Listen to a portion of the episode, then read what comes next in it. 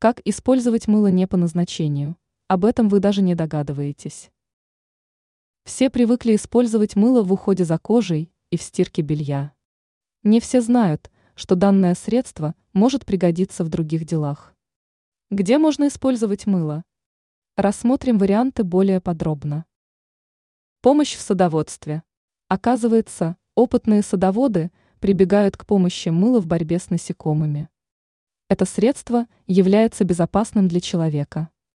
По сравнению с химическими средствами, мыло не оказывает агрессивного воздействия на кожу.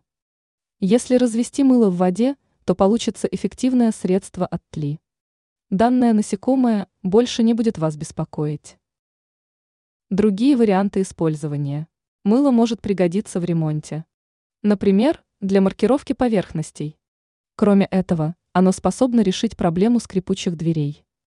Для этого нужно лишь смазать петли средством и насладиться полученным результатом. Также с помощью мыла можно снять кольцо с опухшего пальца.